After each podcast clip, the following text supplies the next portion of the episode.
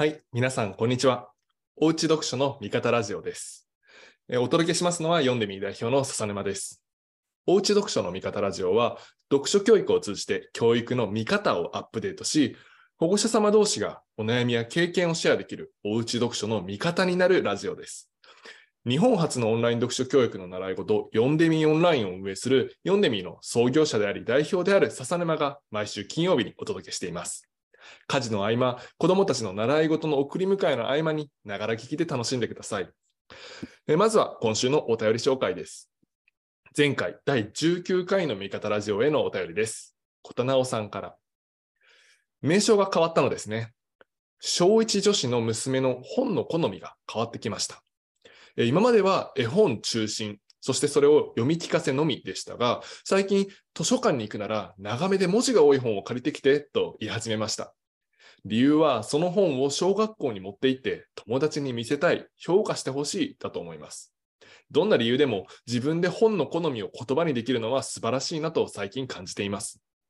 また、ミニレッスンでのアドバイスを受け、眠る前に一人で読む日が2、3日続いています。これもいいなと見守っています。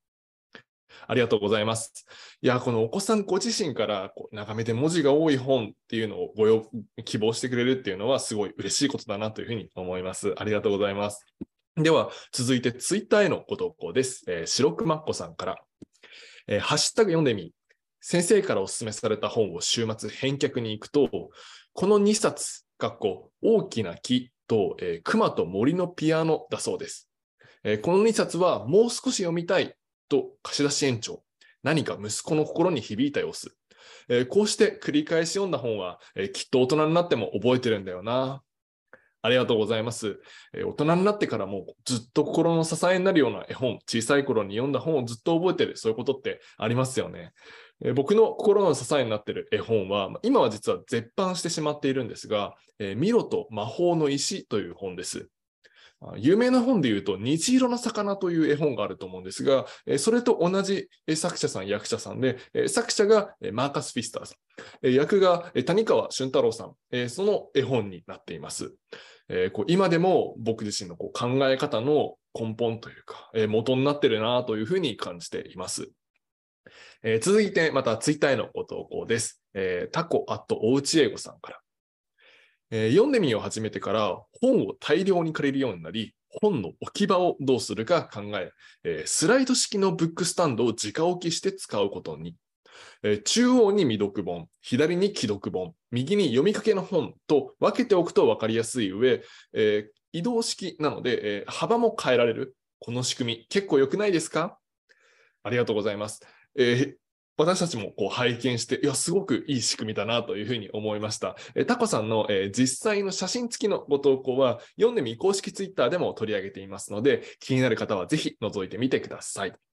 え皆さん素敵なお便りありがとうございます。えーいただいたお便りは、この味方ラジオもしくは読んでみ公式ツイッターで全て取り上げさせていただいております。えー今週もたくさんのお便りお待ちしています。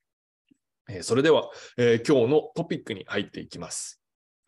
先週の土日、1月14と15、何があったか皆さんご存知ですか？1月中旬の土日、この時期に毎年ある恒例行事といえば、それは共通テストです。保護者様の世代では共通一次やセンター試験という名前で実施されていた、国公立大学の受験の二次試験の前に実施される共通、まあ、統一テストですね。えー僕もセンター試験の世代になります。えーこれが2年前から共通テストという名称に変更され、えリニューアルされました。えこの時改変されたのが、名前だけではなく、内容もなんですね。えー非常にこう驚くような情報が入ってきたので、この味方ラジオでもシェアしようというふうに思ったんですが、えー共通テストは全部で6教科あります。えー国語、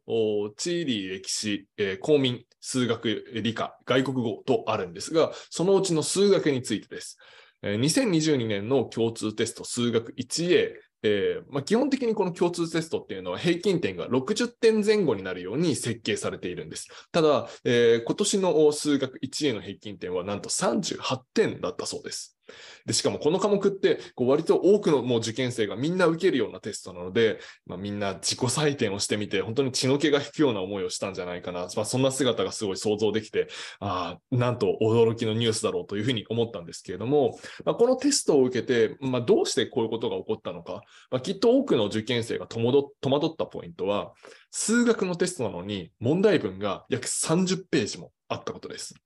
で僕が受けていた頃のセンター試験では平均20ページぐらいで、でしかも同じまあ1ページにしても、僕らの頃のページよりもかなり内容が詰まった分量の多い1ページで30ページということで、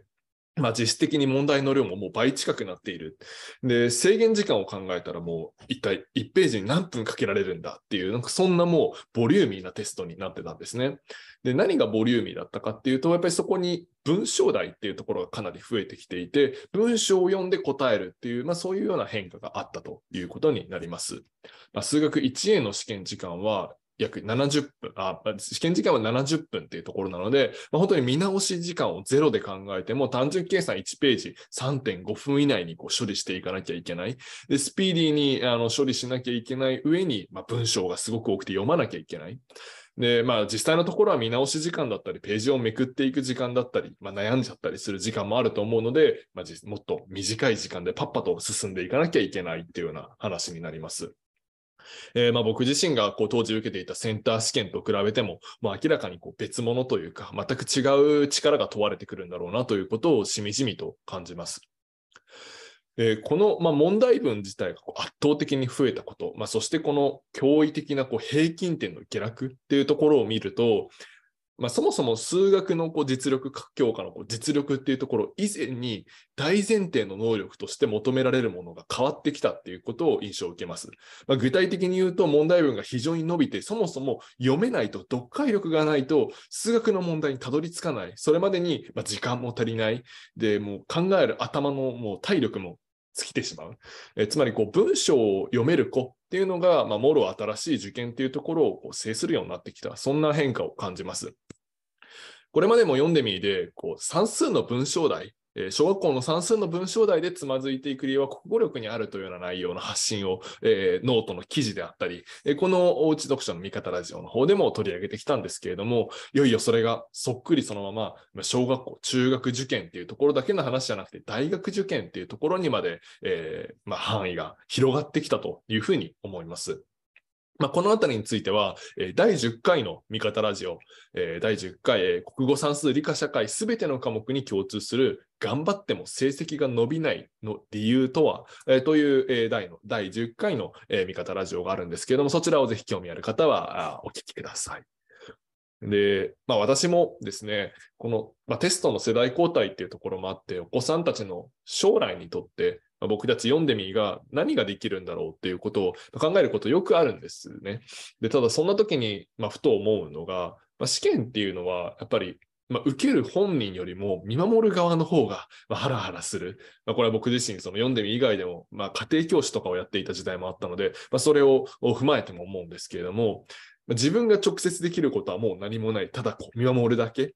っていうのが、まあすごくこう、まあ、まどろっこしいというか、あで、お子さんのためにできることは何だろうっていうふうにぐるぐるこう考え続けていても、まあ、結局最終的にこう、戦いの舞台に上がっていくのはお子さん本人だっていうところに、まあ、結局限界というかあ、そこにぶつかってくる。やっぱりこの子育てとか、まあ、教育っていうものが、この歯がゆさとこう、歯がゆさとの葛藤の連続だなっていうところを思うと、まあ、僕ですらというか、まあそうなのだから、まあ、保護者様の、まあ、皆様っていうのは、ものすごくこう、心にも負担を負いながらこう戦っているんだろうなという、まあ、そういう中で、えー、懸命にこうお子さんのことを思って日々過ごされている保護者っていうのは、まあ、本当にすごいなというふうにしみじみと感じて、まあ、尊敬の、まあ、気持ちで、えー、いっぱいになるわけですが、まあ、読んでみとしても、そんな保護者様のお力になるべく、このサービスを磨き続けていきたいなというふうに思いますので、どうぞよろしくお願いします。で、ちょっと脱線してしまったんですけれども、話を戻しますと、えー、この大学入試の共通テストですら、こう読解力が何よりの肝になるということになりました。これまでも読解力がこう将来のお子さんを助けるという方向性の、ま、お話っていうのは、すごくこう学ぶ力の土台としてお子さんの成長を支えていく、そんな話はしてきたんですけれども、ま、今の入式の入試の新しい形式ですと、読解力がないと、ま、そもそも戦いの土俵に立てない、スタートラインに立てない、そんなものになってきたんじゃないかなというふうに感じています。えー、まあ、お子さんの、まあ、成長っていうのはもちろんこう学生の間だけではなくて、大人になってからも続くものですが、まあ、目の前にあるま小学生の期間であったり、まあ、中学受験、高校受験っていうところの先にある大学受験っていうところをま見据えて、まあ、今のうちからお子さんの読解力をコツコツ着実に伸ばしていく、その土台として、しっかり読書量であったり、読書の幅であったりを確保していく、まあ、そこが大切になるんだろうなというふうに思います。はい、えー、最後までご視聴くださりありがとうございます。えー、今回のラジオがこう面白かったためになったという方は、ぜひ、えー、アンケートからお便りをお待ちしております。本当に1分とかで完了する内容になっておりますので、特設サイトの方からぜひご回答ください。また、えー、こちらかなり重要なお願いなのですが、えー、Twitter や Instagram にて、ハッシュタグ、大内読書の味方ラジオで、感想のハッシュタグ投稿をお願いします。今回、えー、味方ラジオの中でもツイッターでのご投稿を取り上げさせていただきましたが、えー、この投稿必ずいただいた投稿はすべて読んでみの公式のツイッター、えー、公式のインスタグラム、そしてこのおうち読書の味方ラジオ本編の、まあ、どこかしらで必ずすべて取り上げさせていただきます。えー、また、いただいたあお便りの中で、こうラジオの中でこう届けきれなかったお悩みも逆にこう SNS の方で僕らも発信したり、ご回答したりしていきますので、えー、ぜひぜひ、えー、ご投稿お願いします。えー、まあ、日本ではまだ聞きなじみのないこの読書教育っていうものなんですけれども、まあ、これを広めていって、えー、お子さんたちの、まあ、将来の土台作りに貢献できるように、こう読んでみる中では発信に力を入れています。まだまだ僕たちだけの力ではこう届ききらない、えー、まだまだっていうところなんですけれども、ぜひ、え皆さんの力を借りれればなというふうに思っております。えそれでは今週はここまでです。また、え来週お願いします。さようなら。